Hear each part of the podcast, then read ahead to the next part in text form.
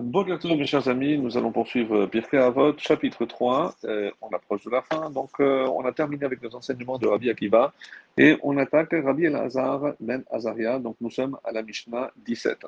Et voici ce que Rabbi Elazar ben Azaria disait Im en Torah en Donc s'il n'y a pas de Torah, il ne peut y avoir de comportement, on va dire, honorable. S'il n'y a pas de comportement honorable, il ne peut y avoir de Torah. Deuxième enseignement, s'il n'y a pas de sagesse, on ne peut atteindre la crainte du ciel, et s'il n'y a pas de crainte du ciel, il ne peut y avoir de véritable sagesse. Troisième enseignement, s'il n'y a pas d'intelligence, il ne peut y avoir de connaissance, et s'il n'y a pas de connaissance, il ne peut y avoir de raisonnement intelligent. Quatrième enseignement, s'il n'y a pas de farine, autrement dit comprendre des moyens de subsistance, il ne peut y avoir de Torah. Et s'il n'y a pas de Torah, il ne sert à rien qu'il y ait de la farine. Il disait également Celui dont la sagesse excède les actes vertueux, à quoi ressemble-t-il À un arbre aux branches abondantes et aux racines peu nombreuses. Que le vent vienne facilement déraciner et retourner à l'envers, comme il est dit dans euh, Jérémie 17, verset 6, Celui qui place sa confiance dans les autres hommes sera comme la bruyère dans les landes. Il ne verra pas ce qui est bon lorsqu'il arrive, il résidera dans les contrées arides du désert, une terre couverte de sel et inhabitable. Par contre, celui dont les actes vertueux excèdent la sagesse, à quoi ressemble-t-il? À un arbre aux branches peu nombreuses et aux racines abondantes qui, quand bien même serait-il exposé à tous les vents du monde, qui soufflerait violemment sur lui, restera immuable, comme il est dit toujours dans Jérémie 17, le verset suivant, 8, Celui qui place sa confiance en Dieu sera comme un arbre planté au bord de l'eau qui étend ses racines jusqu'à la rivière. Il ne s'apercevra pas de la chaleur qui arrive, son feuillage restera verdoyant. Lors des années de sécheresse, il ne s'inquiétera pas et ne cessera pas de porter des fruits. Voilà pour l'enseignement, un peu une Mishnah un peu longue, et comme on le fait d'habitude, on va essayer d'en savoir plus sur l'auteur, c'est-à-dire Rabbi Elazar ben Azaria. Il a vécu la troisième génération des Ténaïm, c'est-à-dire à, peu près la fin du premier siècle de l'ère commune, et il a été aussi le contemporain de Rabbi Akiva. Il vient d'une lignée euh, de prêtres illustres et il fut le descendant de dixième génération de Ezra à. Euh, son père, Rabbi Azaria, comme c'est rapporté, euh, lui aussi était un grand en Torah, comme l'attestent d'ailleurs les propos de Rabbi Ben Dossa Ben Harkinas dans Yebamot 16b, qui le qualifia de compagnon très riche, il agit à la manière de, des tribus de Issachar et Zebulun, c'est-à-dire lui euh, subvenait aux besoins de son frère et il eut ainsi le mérite que ce dernier fut désigné dans les Mishnayot, dans le traité Zevachim par exemple, par le titre de Shimon, frère d'Azaria, comme pour dire que le mérite de sa Torah lui revenait en partie. Il est originaire de la ville de Jérusalem et Rabbi Azaria euh, a su en quelque sorte anticiper les malheurs qui allaient s'abattre sur la ville sainte au moment de la destruction. Et c'est pour ça qu'il entreprit de migrer vers la Galilée où il se rapprocha de Rabbi Yossi, justement qui vient du Galil, c'est pour ça qu'on l'appelait Rabbi Yossi Hagalili. Ce fut ainsi donc le maître de prédilection de son fils, Rabbi Elazar, qui étudia chez toutes ces jeunes, qui est chez lui pendant toutes ces jeunes années. Euh, son érudition fut particulièrement remarquable lorsqu'on considère déjà qu'à l'âge de 14 ou 15 ans, il, euh, il, est, passé euh, à Yavne, où siégeait alors le Sanhedrin, afin de rejoindre le centre de Torah, où la grande majorité des sages de cette génération étudiaient sous l'égide du prince d'Israël, Rabban Gamliel. Dans le traité de Talmud, Berachot 28a, on rapporte qu'au moment où Rabban Gamliel a été euh, démis de ses fonctions, euh, c'est-à-dire le maître spirituel, suite à une position un peu trop catégorique de n'ouvrir les portes que à ceux qui euh, correspondaient à cette définition, Toho Kebaro, c'est-à-dire l'intériorité, et, devait être aussi pure que l'apparence, le choix de sage porta sur Rabbi El Hazar Ben Azaria, pour son érudition aussi bien que son ascendance. Toutefois, il y a une réserve qui euh, était émise par son épouse parce qu'il avait 18 ans à l'époque et elle pensait que ce serait un handicap, un handicap insurmontable.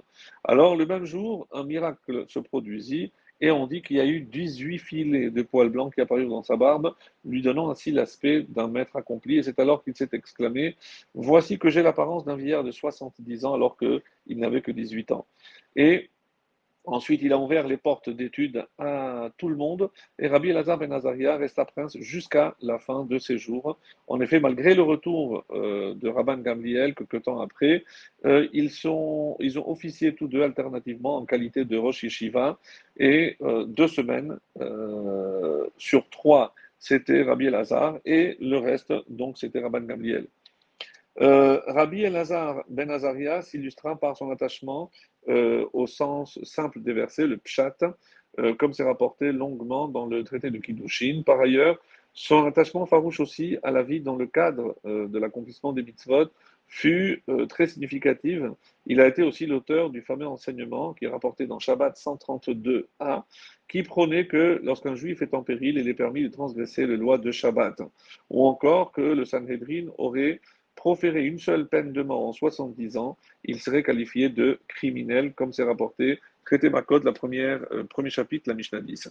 Rabbi Elazar ben Azaria, comme son père, fut connu pour être particulièrement riche, et le Talmud rapporte que lors du prélèvement annuel sur le bétail, ses troupeaux généraient une dîme totalisant 12 000 bêtes.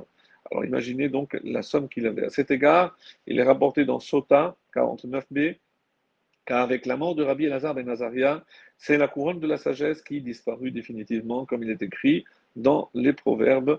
La couronne des sages réside dans leur richesse. Selon certaines sources, il a vécu jusqu'à l'âge de 70 ans, passant les dernières années de son existence, où il avait grandi aux alentours de Tsipori, donc en Galilée, et il fut enterré dans les alentours du Moshav d'Alema. Voici un petit peu pour la biographie. Revenons maintenant à son enseignement. Et voici ce qu'on peut dire d'après donc Bartinora. Euh, c'est euh, s'il n'y a pas de Torah, donc euh, ces échanges tant sociaux que commerciaux avec ses semblables, donc c'est ce qu'on appelle le derer eretz, ne seront pas harmonieux. S'il n'y a pas de comportement, on a dit honorable, en fin de compte, il oubliera la Torah qu'il a étudiée.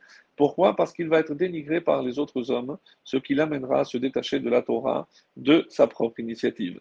S'il n'y a pas de connaissance, ici la, notion de connaissance traduite par Da'at fait référence au, fait de trouver la raison euh, d'une chose que l'on a apprise, tandis que la notion d'intelligence, bina, fait référence plutôt au fait de comprendre une chose nouvelle à partir d'une autre, sans pour autant avoir déjà déterminé la raison euh, sous-jacente à la légitimité de donc, cette nouvelle chose. Ainsi, s'il n'y a pas de connaissance initiale afin de déterminer la raison d'une chose, en l'occurrence d'une loi ou d'un enseignement, il ne peut y avoir d'intelligence, car dès lors que l'on ne connaît pas la raison euh, motivant l'existence d'une telle chose, c'est comme si on ne la connaissait pas.